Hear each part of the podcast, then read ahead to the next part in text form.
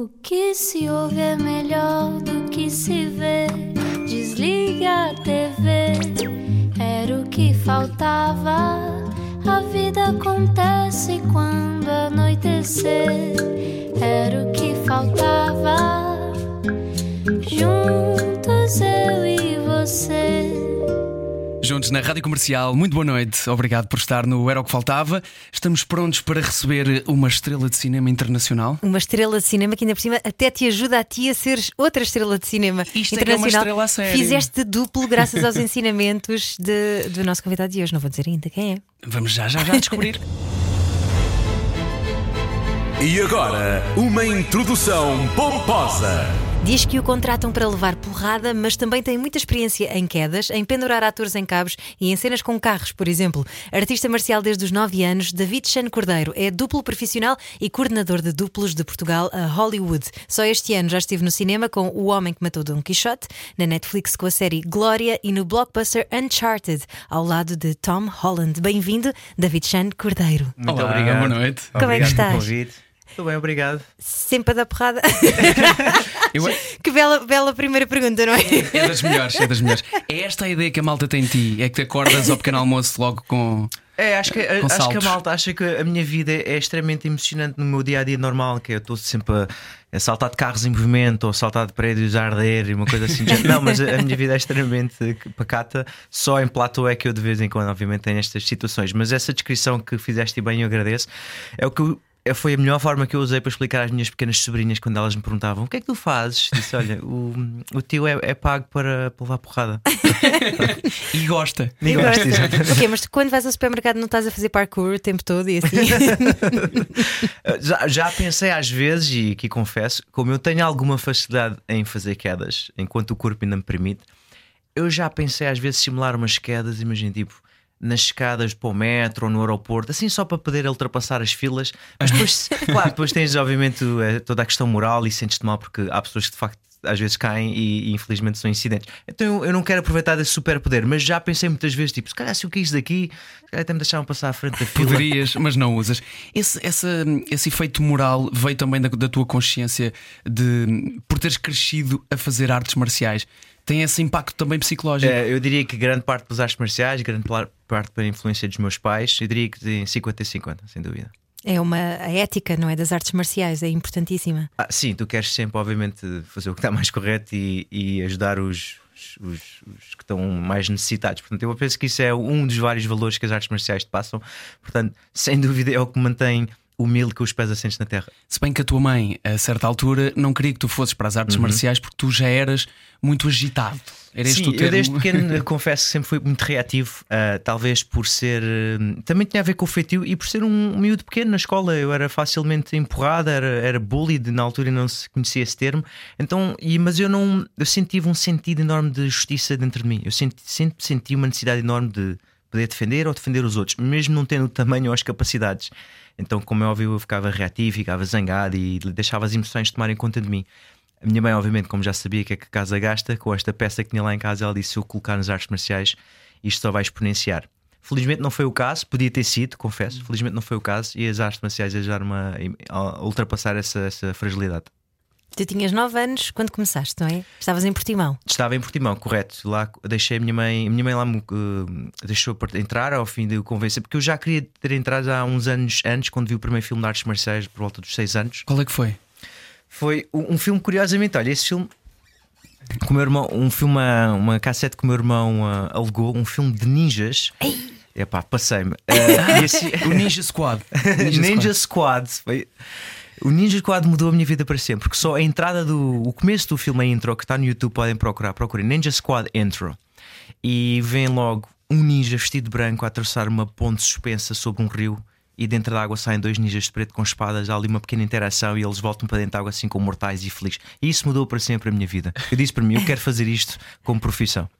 Porque tu percebeste, desculpa interromper, Não, ma- mas eu achei, achei curioso isto na tua cabeça de um miúdo de 9 anos ou 10 na altura, se calhar menos até. Tu percebeste que aquilo de alguma forma era performativo. Ah, sim, Ou foi mais tarde que te Não, não, não. Eu isso? percebi logo que era performativo. Eu percebi que havia obviamente ali alguma uma coreografia envolvida. Eu, eu percebi que aquilo não eram lutas reais, mas eu não, não sabia de todo que existia esta, esta. Pronto, esta não foi a primeira vez que eu vi lutas sem serem lutas, sem ser boxe ou que é o que, que, que, que se via na altura, serem o, executadas com o efeito de causar emoções no público. Ok, ok. E quando descobriste que havia um ator uh, de artes marciais também que tinha Shan no apelido? Ah, claro que isso depois claro que na tua cabeça inventas todas as é um razões sinal, e é um sinal. Exato. Claro, tu começas a dar, e como diz e bem a Ana, começas a associar sinais e e, e, como é que se diz, razões ou motivos para fazeres aquilo. E claro, pensas, Jackie Chan, tenho o nome Chan, se calhar está no meu, está, no, está nas estrelas, tem que seguir este plano, mas a verdade é que hum, foi uma coincidência feliz e, e, muito hoje em dia as pessoas me perguntam se eu estou relacionado uh, de todo, infelizmente nem tive a oportunidade de o conhecer, mas isso motivou-me, na minha cabeça motivou a querer ser como o Jackie Chan. Tu arranja, querias arranjar desculpas o tempo todo para isto? Claro, sim, sim. Eu, isso para mim era, tava, era o motivo principal para eu fazer stunts. É eu tenho que ser como ele porque eu tenho o nome dele no meu nome. Hum, tu, e sentiste esta pressão também de já relacionada com outras coisas. Tu falas a determinada altura da tua vida que hum. o facto de teres uh, uma parte da tua família uhum. asiática também, China concretamente, Sim, um, havia um bocado a, tua, a ideia na tua cabeça de que muitas das pessoas com a mesma origem que, que essa parte da tua família tinham esta eh, artes marciais no sangue, é verdade, quase, não é? é? É, verdade. Isso foi é engraçado tu falares nisso, João, porque foi algo que só me percebi muito mais tarde, porque hum, quando tu, à medida que vais crescendo e criando a tua identidade. Uh, quando eu estava a crescer, eu perguntava o que é que é ser chinês? Eu não sei o que é que isto é, porque a relação que eu tinha com esta parte era com, do lado da minha mãe, e a minha mãe já nasceu em Moçambique, portanto ela já tinha pouco contato com a cultura chinesa. Então eu perguntava o que é que é ser chinês? Tu vais à escola e todos os miúdos dizem ele é chinês e fazem aquelas perguntas sem qualquer maldade, como é óbvio que são com base na ignorância, e perguntam o que é que é ser chinês? Como é que tu comes em casa? Comem com os pauzinhos? Que tipo de comida é que comem? Quais são os vossos costumes? E eu perguntava à minha mãe, ela também não não me dava muita informação. Claro que havia alguma tradição, mas não como se fôssemos, uh, se calhar, uma, uma, família que tivesse sido criada e nascida na China. Então, um dos meus tios passou uma ideia falácia de que na China todos os chineses sabiam praticar artes marciais. E tu, como miúdo, quando vês um filme. Mas com... a gozar contigo? Ou... Não, eu acho que ele fez. Eu, sinceramente, eu acho que não foi com gozo. Eu acho que ele, que ele fez, fez de um. Fez de um sítio, de um sítio bom. Ele quis, ele tinha okay. boa intenção. Mas como é óbvio que ele para um miúdo é muito impressionável. Tu ouves aquilo aos 5, 6 anos e pensas, bem, se ele, todos os chineses sabem lutar e eu, por sou chinês, então por definição já estou em falha, estou a faltar. Então esse criou tipo uma mini ansiedade dentro de mim e pensei, eu tenho que colmatar esta, esta fragilidade. E isso também criou um ímpeto dentro de mim de procurar então as artes marciais. E tens uma coisa que é, é a exigência, não é? o nível de perfeccionismo que tu gostas e que, que é uma coisa que também é ensinada nas artes marciais. Sim, uh, as artes marciais já promove isso. Eu, desde pequeno, sempre considerei também um bocado perfeccionista, se calhar por influência do meu pai e por. Uh, pá, tinha muitas dificuldades em, em lidar com o erro, então queria sempre fazer as coisas tão bem, às vezes tão bem que até nem as começava a fazer, não é? Que é aquele bocado o, o defeito do perfeccionista. Uhum. Fica paralisado, portanto, de analisar aquela situação. Uh, e hoje em dia é algo que eu já tento ter um bocadinho mais controle sobre isso e já, já consigo lidar melhor com o erro, mas de facto, isso no início das artes marciais eu creio que me ajudou, porque eu dediquei-me de tal forma que aquilo era dia e noite, eu só pensava naquilo, só sonhava naquilo, só queria ver filmes. Depois eu tenho um bocado esse lado obsessivo ou compulsivo quando me entrego, quando dedico às coisas, eu, eu, só vejo aquilo à frente. Tu ainda hoje sabes os nomes de. Eu sempre que estou contigo, vou volto para casa com uma lista nova de filmes que devo ver que aquele ator fez o filme de série Z dos Epá, anos pois. 80 e, e, corres todas as décadas. É, depois eu acabo por ser um, um, nerd que é como nós até temos uma expressão na equipa, nós gozamos que é tu cais dentro daquele buraco da Alice do, do Mundo das Maravilhas, uhum. caíste dentro do buraco Pai, e depois isso é um buraco sem, sem fintas, isso é um buraco negro, literalmente informação. E eu não consigo parar. E hoje em dia nós gozamos entre nós e mesmo os meus, meus amigos dizem: Calma, Xan, já caíste demasiado dentro do buraco, cá para fora um bocadinho. é, confesso. Quando falas na tua equipa, é a tua empresa, não é? Uhum. Mad Stunts, que é uma empresa de duplos em Portugal, a maior e a mais conceituada também.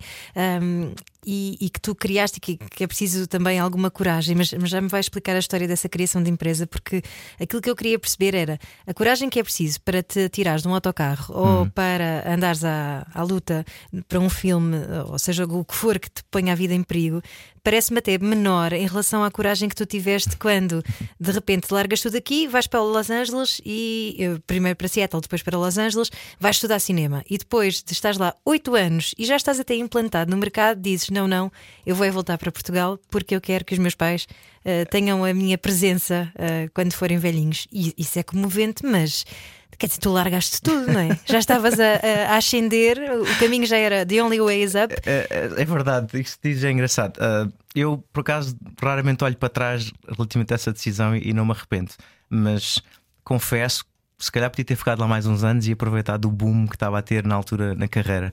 Não tinha. Ou seja, a concorrência que existia na altura não é a mesma que existe hoje e eu estava numa boa era, porque havia muitos pedidos para pessoas com as minhas habilidades e havia muita procura. Então eu estava ali numa boa posição. Mas, como dizes bem, eu fui motivado principalmente porque eu queria estar próximo dos meus pais, à medida que, que eles fossem envelhecendo, então vim para Portugal. É verdade que carece mais de coragem, sabendo o que sei hoje, de abrir uma empresa, abrir um próprio negócio. Uh, independente de ser duplos, do que saltar de um, de um autocarro em movimento, ou seja, do que for, fazer um stunt, uma cena arriscada.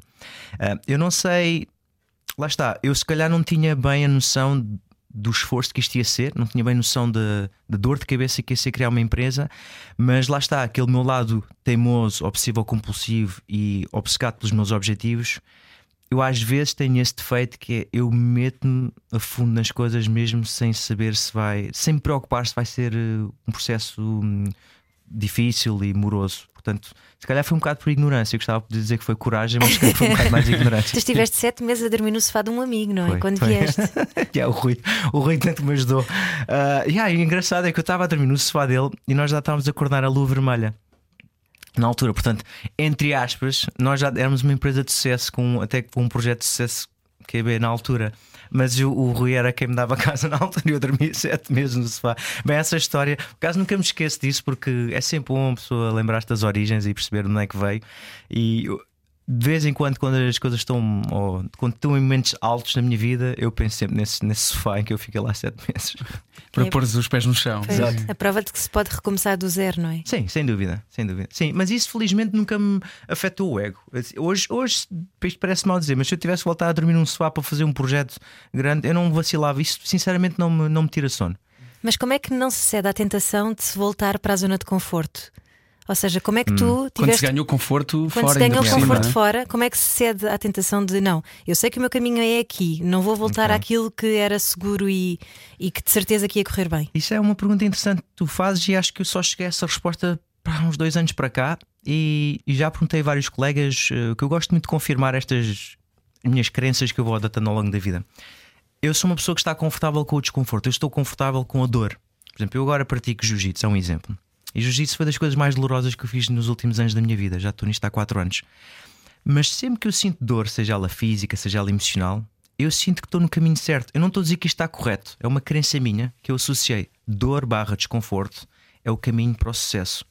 Eu tenho certeza que inúmeros coaches e, e, mestres aí da vida me podem dizer não precisa sempre, ser sempre assim e eu reconheço isso. Mas infelizmente esta é a forma que eu associei. Então sempre que eu estou muito confortável, eu começo a ficar. Hum, eu não, não me sinto bem comigo próprio. Mas isso é, Será que isso às vezes, desculpa interromper, não, não faz te, te dá o outro lado que é achar que precisas de sofrer para conquistar? Ok, isso é uma excelente questão que tu fizeste. Eu não, eu não promovo isso junto das pessoas que procuram formação gente, uh, junto de mim e nem procuro que eles sofram o mesmo que eu sofri para chegar onde cheguei. Acho que cada um tem o seu caminho e o seu ponto de partida. Mas eu pessoalmente, David Chá, eu insisto comigo que tu tens de passar por algum sofrimento para conseguir chegar à, àquele, àquele objetivo, por algum sacrifício. Eu associo essas duas ideias, não quer dizer que estejam corretas. E festejas quando conquistas? Uh, festejo muito pouco, infelizmente. Uh, porque nós já sabemos que somos está no DNA do ser humano procurar sempre mais objetivo. Nós somos ambiciosos por, por, por uh, default. Portanto, eu, é uma coisa que eu tenho que fazer mais, é eu tenho de celebrar mais esses momentos de vitória, porque eu mal alcanço e já estou a pensar noutro objetivo. Então agora estou a aproveitar, estou a aprender a desfrutar mais é da jornada e do caminho. Porque quando eu estou lá no pódio, seja o pódio se for, eu já estou a pensar no próximo não fico lá muito tempo. Esta, esta olhada Ana, para nós, é que eu também sou assim. Eu também sabe isso. Viste, viste que eu estava a olhar para ti. O teu olhar de. Não é? Pois, exatamente. Mas se há coisa que eu se pudesse partilhar de, dos, dos, anos que já cá ando é eu hoje em dia desfruto muito mais da viagem. Desfruto dos maus uhum. momentos que tenho na empresa e dos bons momentos. E vivo-os a, a 100%, tento não apressar, porque eu já sei quando chegar à vitória, seja o novo Uncharted ou o próximo projeto grande que fizermos, eu já sei que vou desfrutá-lo muito pouco quando já estiver lá no topo. Portanto, agora é o caminho que eu quero curtir. Uhum. E havemos de falar sobre ele, o Uncharted, que está ainda nos cinemas, onde tu não só entras, eh, como foste, foste coordenar duplos, ser duplo também e ainda dar na boca do Tom Holland. no, no, caso do Uncharted, no caso do Uncharted, só para esclarecer, eu fui contratado para ser performer. Uh -huh. Portanto, embora em português a terminologia que nós usamos é duplo, em inglês é stunt performer. Portanto, eu fui lá mesmo fazer um personagem. Eras um mercenário. Era um mercenário, exatamente. Uh -huh. Eu não coordenei nenhuma cena lá da ação, nem, mas trabalhei também na área do rigging, que é na tal, na tal área que se fala de suspensão de cabo, dos atores por cabos. Uh -huh. E tive a oportunidade de estar envolvido em várias das cenas, pelo menos na minha sequência, tive, eu considero que tive ali uma boa participação na área do rigging e aprendi imenso, mas não, não coordenei nada. Ah, eu achei que tinhas ido também como coordenador. Não, não, não. não. Mas há, há, muitas, há muitas coisas onde tu há projetos onde tu fazes ambas as coisas. Sim. Mas isso está separado? Sim. Sim, são coisas distintas. Por exemplo, o, obviamente o coordenador trata da, da, logística e de organizar e de contratar as pessoas competentes para cada trabalho, tratar do orçamento, tratar todas as questões de segurança e inerentes. O performer, como diz o nome, o objetivo dele é executar uma ação, é performar, seja ação de risco, seja às vezes só garantir a segurança dos atores. Às vezes acaba por fazer os dois, mas é difícil conciliar. Cá em Portugal. Cá em Portugal mais, é mais verdade, sim. Faz. Mas quando foste estudar uhum. para Seattle e depois Los Angeles, foste estudar cinema, tu já sabias que querias fazer trabalho de, de já, duplo? Já sabia. Já. Aliás, a, a procura do estudo de cinema, quando eu me inscrevi na faculdade, foi porque eu já tinha lido e o que já se falava muito era nova geração de duplos. Não vai ser só pessoas competentes à frente da câmara, mas tem que ser pessoas competentes atrás da câmara. O que eles diziam em inglês é: tens que usar vários chapéus ou tens que saber tocar vários instrumentos de uma orquestra. E aquela coisa de seres a expressão que eu até gosto, eles dizem one trick pony, que é só sabes fazer aquela aquela, aquele skill, aquela valia vai, ter, vai acabar. Uhum. E a verdade é isso que eu tenho de certeza que se eu falar com vocês dois, vocês vão dizer inúmeros talentos que vocês fazem para além de, da capacidade de serem radialistas, vocês certamente fazem. Eu sei que o João é ator, uhum. portanto, eu, não somos só uma coisa, Exatamente. Não é? Portanto, eu comecei-me já a adiantar e comecei a estudar. E a verdade é que isso foi o que me ajudou a entrar na, no meio dos duplos. Foi o facto de eu saber linguagem de câmara, saber trabalhar a câmara, saber editar saber ter noções de realização. Tu adiantaste a sério porque aos 16 anos já estavas a chatear aquela escola, a dizer que querias ir para lá quando é os menores nem sequer podiam ir ainda. depois entraste Sim. e depois ainda foste trabalhar como assistente de câmara durante, durante Sim, alguns então, anos. Então, uh, essa escola que falaste foi, uma, foi um curso que eles tinham uma formação que era uma formação que durava um mês em Seattle e era uma formação para duplos ou de iniciação a duplos. Uhum. E lá durante essas quatro semanas passavas por toda uma panóplia de, de ações de risco, desde andar a cavalo ou fazer quedas de cavalo, pegavam-te fogo, fazias quedas altas, portanto era tipo normal. Normal. Das 9 às 5, pegar fogo. Mas era, era um curso introdutório que dava-te assim a conhecer um bocadinho todas, todas as áreas. Uh, mais tarde, isso que falas de trabalhar como assistente de câmara, isso já foi durante a faculdade. Uh, eu sempre fui um. Já uma... na Califórnia, então? Exatamente, já na Califórnia. Sempre fui muito atraído por uh, gadgets e tecnologia. E eu, desde cedo, apaixonei-me pelas câmaras. então eu, eu aprendia rápido, era, uma, era algo que eu tinha bastante facilidade, era aprender a parte técnica da, das câmaras e, e, tinha jeito para aquilo. Então os diretores de fotografia contrataram-me. Ainda, assim. ainda hoje é uma coisa que nos, quem tem não só quem trabalha contigo, mas quem tem aulas contigo, que eu também tive aulas contigo há muitos anos na escola de atores, é uma, é uma das preocupações que tu mais tens. É por mais que não se execute um movimento perfeito, que seja executado no ângulo perfeito hum, para parecer um movimento exatamente. perfeito. E a segurança, tu há bocado disseste essa palavra e despertou-me aqui uma, uma campainha. é, é a coisa mais Provavelmente é a coisa em que tu és mais exigente do que eu conheço do teu trabalho. Obrigado. É a segurança das pessoas. É mesmo uma preocupação séria e que algumas pessoas. Hum, eu sei que é uma preocupação séria, não é uma pergunta, sim, sim, sim. mas sei que é uma preocupação séria para ti, mas algumas pessoas chegam ali a um. É muito fácil ultrapassar aquele limite do espera lá, isto é tão divertido. Hum. E aí começam a acontecer os problemas. É, normalmente quando acontecem incidentes, e obrigado por teres frisado isso, é, é quando nós estamos demasiado confiantes com os nossos skills ou é quando nós estamos a ser complacentes com os riscos que estão ali presentes porque achamos, ah, isso não é nada. Depois tomas uma pequena má decisão, depois uma segunda má decisão e depois no final já está, já tens aí uh, o caldo entornado, como dizemos. Uh, como eu infelizmente já experienciei, tanto pessoalmente como por terceiros, situações uh, chatas e graves, então eu cada vez mais friso na segurança e tentar sempre ali, obviamente, dentro de alguma zona de conforto, especialmente quando, quando estamos a trabalhar com atores que é que foi o pior que já vos aconteceu? David Chan Cordeiro. Assim, pessoalmente, que eu assisti, uh, felizmente em Portugal nunca tivemos um caso de alguém que ficasse gravemente ferido, mas já tivemos algumas visitas ao hospital em que tens de fazer um despiste e perceber, ok, houve uma, alguma fratura ou houve um, traumatismo craniano e tens de fazer um TAC. Uh, infelizmente é um risco que está sempre inerente à profissão e as pessoas que trabalham comigo estão, estão cientes desse risco. Lá fora, felizmente nunca experienciei em, em primeira mão, mas sei de vários casos de, de colegas nossos da comunidade em que ou Uh, morreram, infelizmente, o ano passado. Até houve um, uma pessoa bastante conhecida junto da nossa comunidade, ou pessoas que ficaram com, com umas elas graves para o resto da vida. Uhum. E, portanto, é, é importante também desassociar esta ideia de, da malta que faz este trabalho que tu uhum. fazes. Que tem que ser, tem que haver uma, uma dose de loucura, porque a, segura, a dose de segurança tem que ser muito maior que a dose de loucura, não é? eu, eu diria, se tivesse que pôr assim em percentagens, eu diria que essa loucura representa menos de 5%. Porque tudo o resto Uh, é mesmo a prática, é a técnica é, e é a paixão que tu tens por aquilo. Mas tu não podes ser motivado pela loucura porque eu não, eu não acredito que a loucura seja consistente a longo prazo. Aquilo, porque estás com picos de adrenalina e se tens este um dia com estás um dia menos motivado, então a loucura já foi pela janela. Uhum. E achas que tem que ser mesmo a paixão e a técnica aliadas que, que vão, vão, são 90% do, deste trabalho. E quando é que tu te percebeste que depois do pico da adrenalina vinha uma fase bastante mais calma na tua vida? Como é que aprendeste a lidar com esses altos e baixos? Olha, boa pergunta.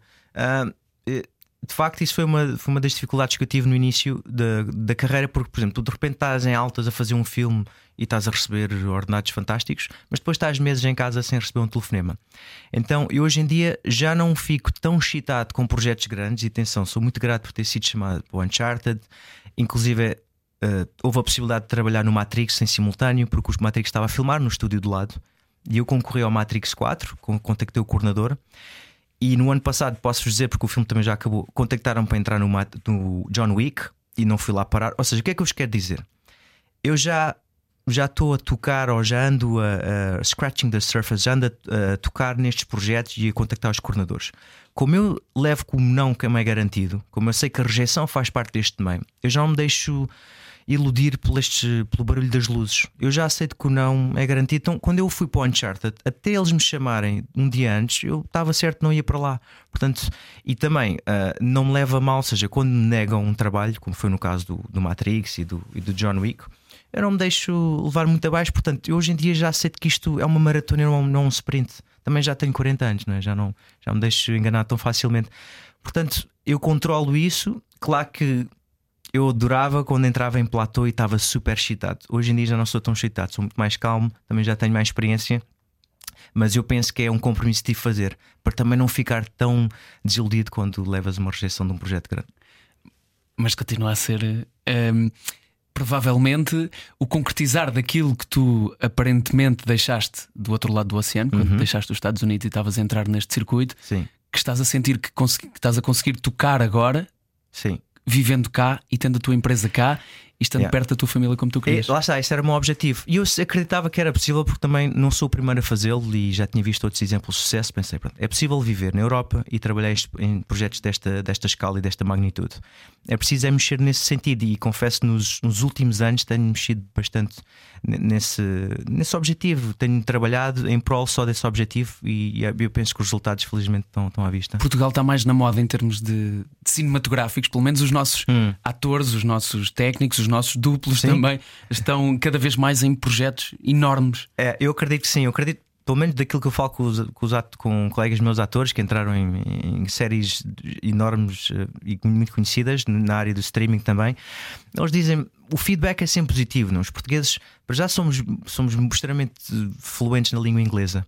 Principalmente para quem cresceu na década de anos 80 e não tinha as, os desenhos animados em, dobrados em português. E atenção, sou a favor das dobragens, mas a verdade é que isso ajudou imenso as pessoas a terem um inglês uh, fluente. E eu vejo pelos meus pares lá fora, sempre que eu vou filmar lá fora, eu tenho a vantagem, é ter estudado nos Estados Unidos, mas por norma os portugueses têm muita facilidade na língua. E depois sou um povo.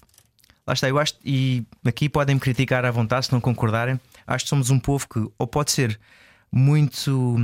Pá, e agora perdoe-me a expressão. Qual é o termo lazy quando és uh, preguiçoso? preguiçoso? Nós podemos ser um povo bastante preguiçoso, mas quando nos dedicamos, nós somos, pá, ninguém nos apanha. Nós quando corremos, corremos muito.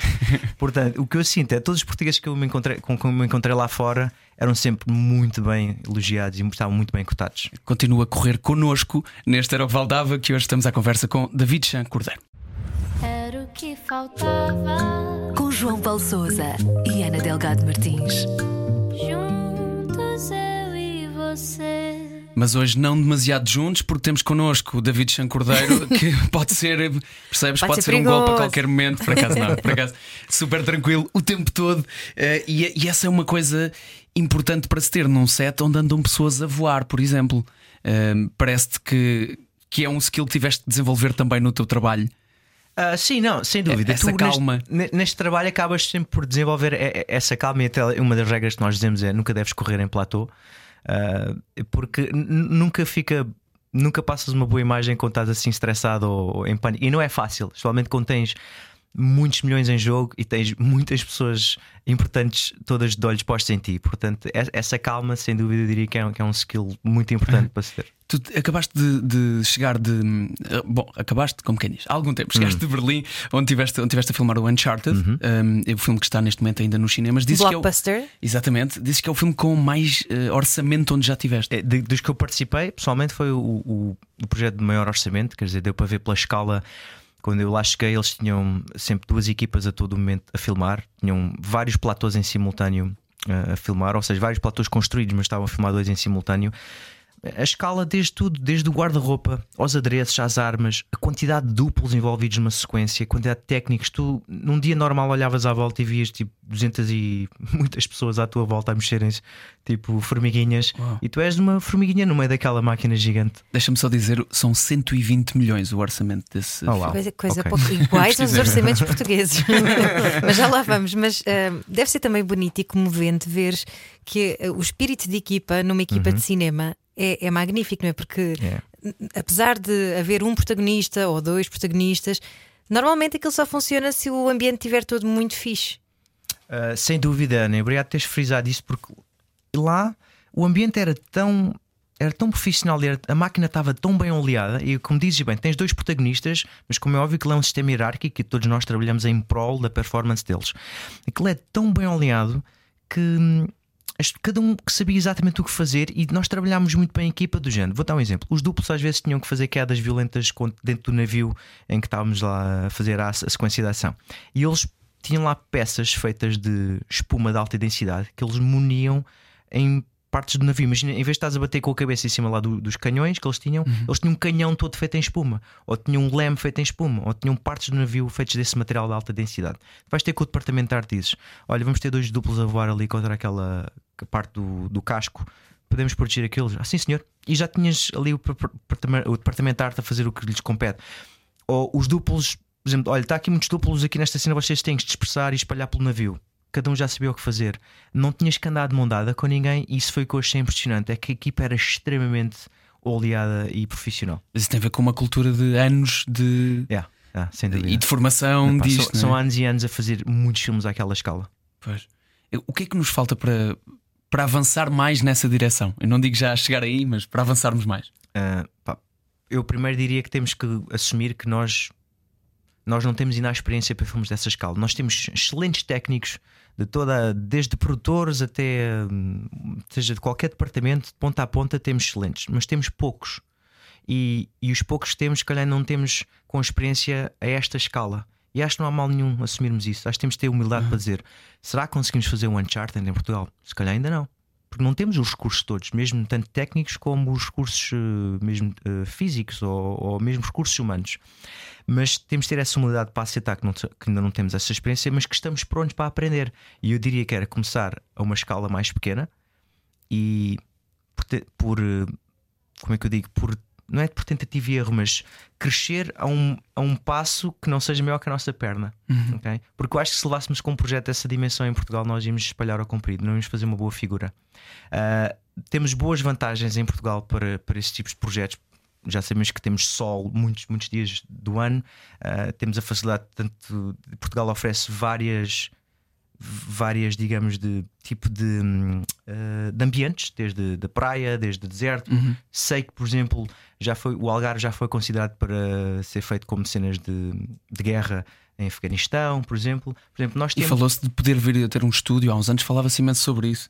Está a ser construído em Olé. Está, está mesmo a ser construído? Sim, sim. Uh, sim já, eu já ouvi falar, que eu confesso que não estou em cima do assunto, mas já tinha ouvido falar também desse. Portanto, Portugal, sem dúvida, que tem esse potencial, mas nós temos que reconhecer que ainda estamos um país pequeno e temos, uma, temos pouca escala. Uhum. Portanto, esses filmes a virem para cá, eu acho que tem que ser uma coisa gradual, porque se viessem logo todos de repente, nós não tínhamos capacidade, nem tínhamos meios para isso tudo. E sobretudo também os orçamentos, não é? Que em Portugal são sempre muito pequeninos, normalmente está sempre tudo ali contadinho e esticadinho. Uh, sim, é verdade. Por exemplo, os orçamentos também, obviamente, são adaptados à, à, à nossa escala. Uh, enquanto se calhar num projeto, e não se pode comparar, mas no Uncharted tu tens ali mais margem se calhar para, para derrapar, porque se não filmarmos a sequência toda naquele dia, não faz mal. E, e posso dar, por exemplo, a minha sequência foi empurrada não sei quantas semanas, por causa, ou porque estava a chover, ou porque os atores depois já não estavam disponíveis e nós estávamos em, em espera. E havia às vezes semanas que estávamos ali, não digo parados, mas estávamos só a fazer ensaios e ensaios à espera que nos dessem a luz verde.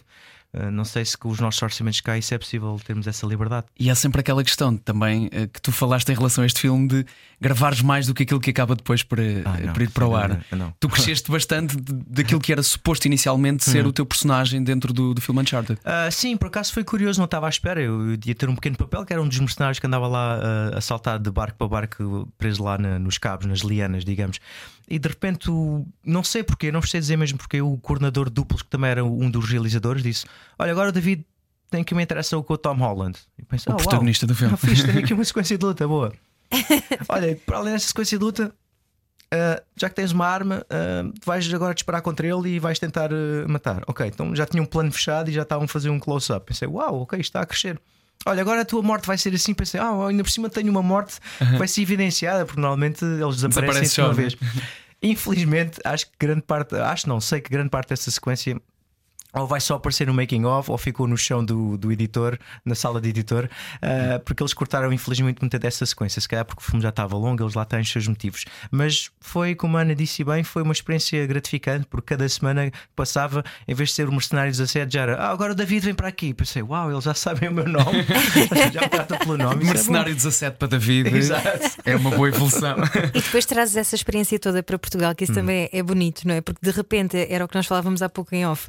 De repente tu vês coisas, e não é parecer arrogante, mas tu vês coisas que mais ninguém viu, não é? Hum, é e sabes como é que funciona uma grande equipa, uma grande escala, uhum. e, e, percebes que uh, temos o talento todo cá, agora precisamos é de, ok, bora lá pôr isto a funcionar. Hum. O que é que nós precisávamos mais, além de orçamento, de dinheiro? Eu penso, pelo menos só posso falar da minha área na área dos duplos. Uh, eu penso que e também compete a mim, eu tenho que fazer uma ponte com mais departamentos e juntamente com os produtores e explicar-lhes. Em, em, filmes de ação, este é o modus operandi, é assim que se trabalha. Uh, e muitas vezes as pessoas que me contactam, e não há mal nenhum nisto, não sabem como é que funciona a ação.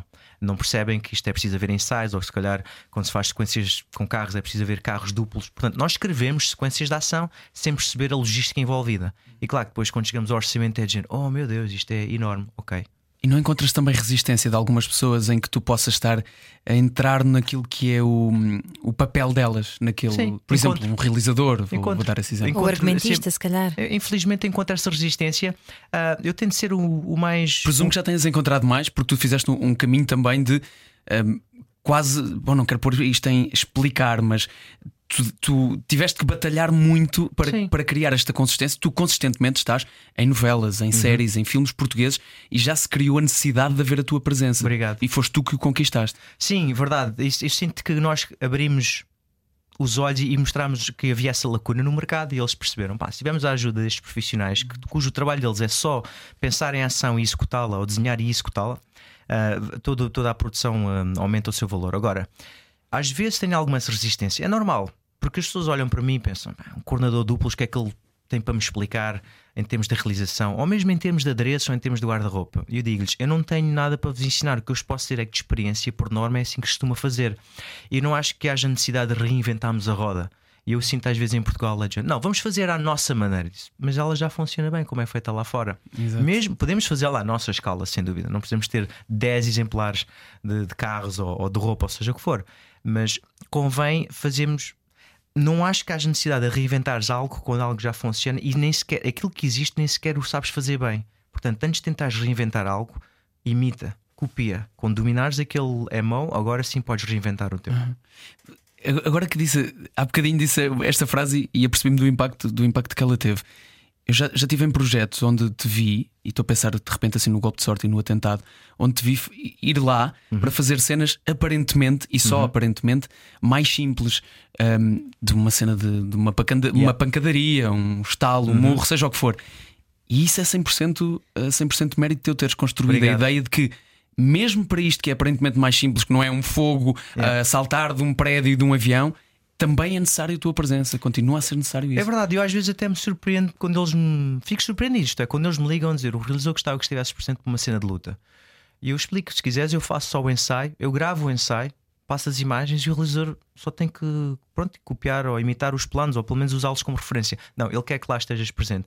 Claro que eu fico, sinto-me lisonjeado, quer dizer que eles se sentem bem com a minha presença, mas uh, foi, tem sido uma surpresa quando não nos ligam às vezes para, como diz, essas cenas mais simples. E para um ator é brutal ter-te lá. Obrigado, pá, eu agradeço. Obrigado. E isso também dá credibilidade ao projeto, não é? Porque depois é, é estranho claro. quando tu de repente estás a ver um filme, até estás dentro da história, mas depois aquilo fica tão farsola que tu pensas, é pá, já é, não acredito em nada disto. É. E, e, eu tenho isto em mim, por acaso eu falo com, com os colegas da equipe e as pessoas que eu estou a formar podem não acreditar e não, não, não, não me interessa se as pessoas acreditam, mas o zelo e o brilho que eu levei para o Uncharted naquelas seis ou sete semanas que lá estive e o brilho que eu levo para o Gold Sort ou para o atentado, como o João falou, é exatamente o mesmo. Eu estou ali de, de, alma, coração e alma a olhar, a olhar para a regi a ver se os golpes lê. Não estou preocupado com o orçamento. No final do dia eu quero dormir de consciência tranquila e saber que as pessoas se sentiram seguras e que o realizador sabe que eu fiz o meu melhor trabalho. Pá, depois, se aquilo no final a televisão fica como eu quero, já são outros 500. Já agora deixa-me só aproveitar para meter a bucha para dizer que pode ver eh, João Paulo Souza no atentado. não, é porque o golpe de sorte já não dá para ver, não é? Mas o, o, atentado está na RTP Play e o nosso João Paulo está, está assim, senhora. Está envergonhado. Está muito bem, está muito, fica tão orgulhosa. Já chega. Bom, voltamos ao David Chan Cordeiro, o nosso convidado. Essa, essa, isso que falaste agora uh, de, de, ir com o mesmo, de ir com o mesmo para qualquer, para qualquer projeto, uh, foi uma coisa que te que já te custou mais em determinada altura. Quando, quando chegaste dos Estados Unidos, por exemplo, hum. foi uma adaptação difícil. Não. Psicologicamente? Não, não foi de todo. Eu estava extremamente. Mas viste um deserto aqui, basicamente. Ah, sim, é? sim. Passei por um bocado de deserto porque de repente passas de uma escala, obviamente, que era o que era, para uma escala menor. Mas eu sou tão motivado pela paixão, eu adoro genuinamente o que faço. Tipo, eu amo lutas. Tu podes dizer, olha, vais coordenar uma luta estilo Jackie Chan Hong Kong style, que são as mais difíceis, ou vais coordenar uma luta, seja só um puxão de cabelo, um estalo. Eu vou com o mesmo brilho, com o mesmo excitement, vá, se me permitem dizer. Uh, claro que toda a gente gosta de bom desafio, portanto. Sim, houve um deserto, mas cada trabalho que me chamava eu estava sempre super empolgado, fosse novela, fosse série. Agora, confesso que já senti momentos de frustração em que eu sinto que me chamam para fazer cenas pouco criativas e tu sentes, mas eu já fiz isto mais de 10, 20 vezes. Porquê é que se está a escrever a mesma cena? E lá está, aí sinto que há lacuna, porque, talvez também por culpa minha, como eu não comunico com todos os, os setores, às vezes eu vejo a mesma cena reescrita, parece que são reaproveitadas. Tipo, é mais um atropelamento, é mais uma queda de escadas, sempre que se quer matar um personagem. Tipo, quantos atropelamentos vejo numa novela? E eu nem, nem devia estar a criticar isto, porque atropelamentos são até trabalhos que me dão imenso gozo e, e, e pagam uh, bons ordenados. Mas a questão é que já estou cansado de os fazer. quantos, quantos atropelamentos consegues fazer originais? Recentemente, por acaso, contactaram para uma série e era algo original, era novo. e disse sim, eu agora estou empolgado já desde raiz. Mas para mim era mais um e já fizemos tantos que eu sinto que às vezes há um bocado de falta de criatividade em escrever Nós cenas de ação. Ser criativo é de borla, não é? Deixa-me só fazer um disclaimer: o David Chan Cordeiro, o nosso convidado, é duplo, ok? Ele não está a falar a sério quando diz já fiz muitos atropelamentos. exato, exato. Imagina alguém que ligou agora ao rádio do carro. Esta pessoa faz atropelamento. Hoje temos à conversa um psicopata. Muito bom. Por falar em desafios, que, que desafio é que te falta? Ixi. Tantas, Tens coisas sinto... na lista? Tens lista? Tenho tantas coisas na lista. Por exemplo, eu agora estou a investir muito mais em rigging. Uh... Os tais cabos. Exatamente, trabalho por cabos. Estou a investir seriamente porque pá, eu também admito que com, com o passar dos anos já há certas coisas que eu já não quero fazer, já não quero estar a expor-me tanto ao risco. E o rigging tem mais longevidade, é daqueles uhum. trabalhos que tu podes fazer até os 50, 60 e por aí fora. E como é um trabalho altamente técnico, e às vezes eu digo quase que gosto, que é quase preciso seres um engenheiro, um, está-me a dar imenso gozo porque está-me a obrigar a, a forçar a estudar coisas novas, está-me a forçar a estudar engenharia pneumática e coisas do género que não é de toda a minha área, What? mas eu passo inúmeras horas online e a trocar informação com colegas e a ler. E hoje em dia já percebo de pneumática o suficiente a ponto de querer já construir algum do meu próprio equipamento, com, aconselhado por alguns amigos. Uh, portanto, Uau. isso é o que me está a dar gozo hoje em dia, entrar mais na parte geek e técnica dos stunts. Uh, portanto, essa é sem dúvida a área a explorar. Quero trabalhar em alguns projetos que, pronto, que os nomes só vou dizer quando alcançar, mas tenho alguma lista de projetos na minha cabeça que eu disse: estes são os que o próximo vou tentar alcançar nos próximos 5 anos e quando lá chegar terei todo o gozo em partilhar e espero que as pessoas possam ver. Ele é mesmo focado nisto, ele é mesmo obsessivo compulsivo. Quando eu meto na cabeça que quero fazer algo, vai demorar um bocado, se calhar, mas eu espero lá chegar. Olha, essa. Falámos aqui várias vezes sobre isto, sobre o momento em que tu uh, saíste, deixaste os Estados Unidos e vieste para Portugal por causa da tua família. Eles estão orgulhosos de ti?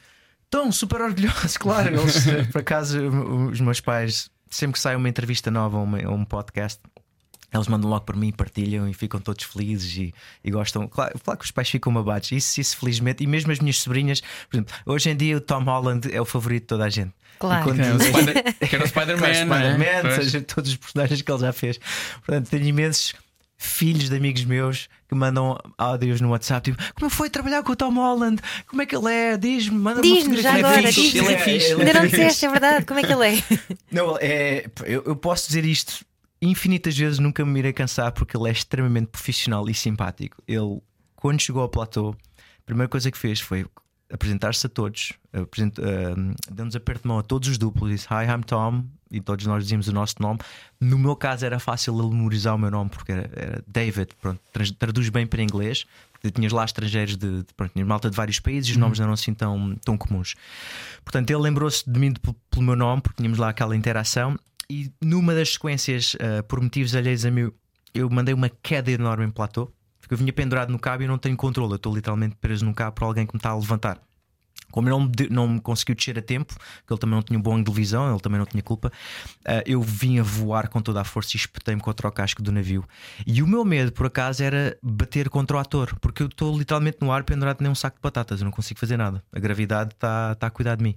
E eu só pensava, meu Deus, não deixei que o Tom Holland se cruze à minha frente, porque eu vou tentar subir os joelhos e as pernas ao máximo para não acertar no rapaz. não, mas ele, ele é muito bom, ele mesmo quando está de costas para nós, ele sabe tudo o que está a passar à volta. Ele tem aquela. Hum, hum, capacidade espacial, noção espacial impressionante. E quando eu caí, assim que eles deram corta, a primeira pessoa que veio ter comigo foi o Tom, deu uma mão, disse: Estás bem? Pá, eu vi um impacto enorme, mas não te magoaste. Ele foi super querido, eu percebi-me que ele estava a ser genuíno. Uh, eu na altura pensei: vou espremer este momento, vou verter uma lágrima para conseguir abraço dele, pedir uma selfie, quiçá. Tipo, estou-me a sentir tão mal, tiro uma selfie para as minhas sobrinhas. Não, eu, claro que hum, pus-me logo em pé e, e disse: Não, tranquilo, faz parte do trabalho. E ele sempre muito preocupado connosco, está uh, tá sempre a subir a fasquia. Portanto, a coreografia que lhe era dada, ele tentava sempre adicionar ali um, um elan, ali, tipo, de subir a pôr ali o seu, seu cunho, a sua assinatura.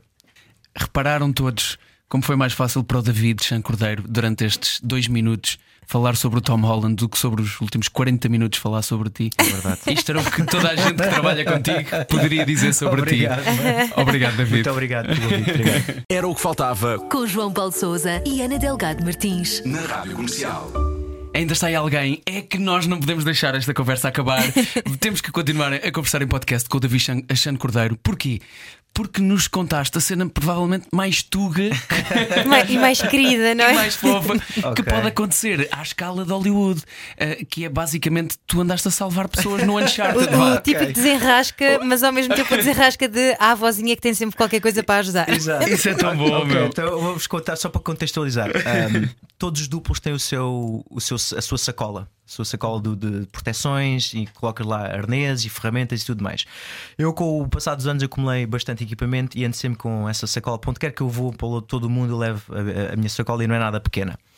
No Uncharted, em particular, como imagina, vieram, éramos 15 duplos em platô, ninguém queria levar as sacolas, porque de repente tens 15 malas ali espalhadas e vais levar nas orelhas, certamente. Então, como ninguém levava as sacolas, eu levava a minha sacola e escondia em sítios específicos que eu sabia que ninguém ia tropeçar ou ninguém ia agarrar naquilo e jogar fora. E andava sempre com ela, porque eu sabia que a todo momento alguém ia precisar, se calhar, do equipamento. Já sei como é que é. A todo momento alguém tem uma proteção a mais, alguém tem isto. E numa das sequências, que inclusive era aquela que eu estava a lutar com o Tom Holland, que inclusive, pronto, infelizmente foi cortada, tem lá outro colega, também é o David, David Knopp, que é francês E nós, uh, o meu pouco francês era suficiente, o pouco francês que eu sei falar era suficiente para nós conseguirmos comunicar, porque assim falávamos às escondidas e ninguém nos entendia. Quando queríamos passar feedback com um outro, tipo, olha, vem mais tarde, ou passar para aqui, ou cuidado com a câmera, pronto, criou-se ali uma amizade.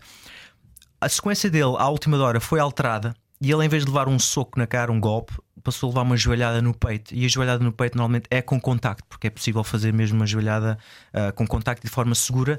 Só que o David não tinha a proteção consigo naquele momento, porquê? Porque foi uma alteração de última hora. O saco dele onde é que estava? Estava, no nosso, estava no nosso, na nossa tenda dos duplos, tipo a uns 50 metros. Ele não tinha oportunidade Vocês de estavam num barco, neste caso, Nós estávamos no navio, ainda por é? cima, não é fácil sair dali. Pá, eu vejo a primeira joelhada de Tom Holland do David, no, no David, eu vejo, uau, aquela até a mim me tinha doído. vejo a segunda, vejo a terceira, e pá, começo a ver o David já assim um bocado à rasca. Ele vem ter comigo assim em francês e diz-me: Olha, por acaso não tens uma proteção mais contigo. Ele pensou que eu tinha uma vestida e eu por acaso tinha uma vestida. E disse: Olha, David, tenho uma a mais e está já aqui no meu saco aqui do lado. Ele pá, eu agradeço-me esta essa proteçãozinha. Então, eu aproveitei. Ainda te faz maçãs de fiambre, filho. e eu aproveitei, viram para os números e disse: Alguém quer águas? Eu vou buscar umas águas. Eu tinha assim desculpa para sair. Não, assim, traz-me assim assado. E eu fui buscar as águas e caminho, passo toda a minha sacola claro. e trago aquela proteção, que é uma proteção de moto, basicamente. E trouxe-lhe assim sorrateiro, de forma sorrateira, e ele pôs a proteção e, e agradeceu-me uh, bastante. Esse foi o meu primeiro momento tipo, em que salvei, como dizia a Ana, o meu colega. O segundo momento foi onde fiquei mais orgulhoso. Porque eu andava com um equipamento muito específico, equipamento de rigging, que são umas agulhas para, uh, costurar cabos. Pronto, é uma coisa muito específica. Pai, ninguém andava com aquilo. E eu andava sempre com aquela mochila atrás e com as minhas agulhas. E um dia subimos para o, para o barco e o barco estava a uns 8, 9 metros de altura, está, está em cima de uns hidráulicos. Pai, eu fui literalmente o único idiota que vou para lá um saco. Até houve malta que comentou: porquê que estás a trazer a tua sacola? E eu disse: é pá, porque às vezes eh, eu gosto de pôr proteções a mais. Pode acontecer. E, é, pronto, eu dei algumas desculpas esfarrapadas e escondi aquilo bem lá no fundo para ninguém me chatear a cabeça. Pá, e nisto o coordenador uh, diz assim no walkie-talkie: Malta, onde é que estão as agulhas para cozer aqui uns cabos? E a equipa que está cá embaixo no sol diz: Ah, as agulhas estão no caminhão. O caminhão estava longe, longe, longe para caraças. E os produtores estavam cá embaixo a ver. Ele diz assim muito caladinho no toque: Ele diz: Malta, eu não posso esperar pelas agulhas, eu tenho os produtores a olhar para mim, nós temos que arranjar já uma solução. E eu ouço esta conversa no toque e fui ter com o coordenador, que eu já me dava bem com ele, disse assim muito baixinho: Dan, por acaso eu tenho aqui agulhas no navio, aqui mesmo ao lado, se quiseres. E ele Dan diz-me: Bom trabalho, amigo. Traz-me essa sacola que é para ninguém. Mas também assim, quietinho, que é para não chamar a atenção. E eu fui buscar a sacola, como se fosse lá buscar qualquer coisa. E de repente estava a ajudar o Dan a, costurar os, a cozer os cabos e fizemos aquilo bastante rápido. E no final houve aquele fist bump em que ele me agradeceu: tipo, olha, obrigado por teres vindo preparado. E isso só me deu mais alento hoje em dia para onde quer que eu vá. Levo sempre essa mochila. Moral... Orgulho Tuga, né? Orgulho Tuga. E moral da história: eh, quando virem novamente o David Chan Cordeiro num grande filme deste budget, é pelo seu talento e pela sua sacola. agora tudo a correr a ver o Uncharted, agora que tivemos algumas informações especiais. Obrigado, David, por esta explicação. Tínhamos por isso em podcast, não havia maneira. Não havia maneira. Era o que faltava. Com Ana Delgado Martins e João Paulo Souza. Na Rádio Comercial. Juntos eu e você.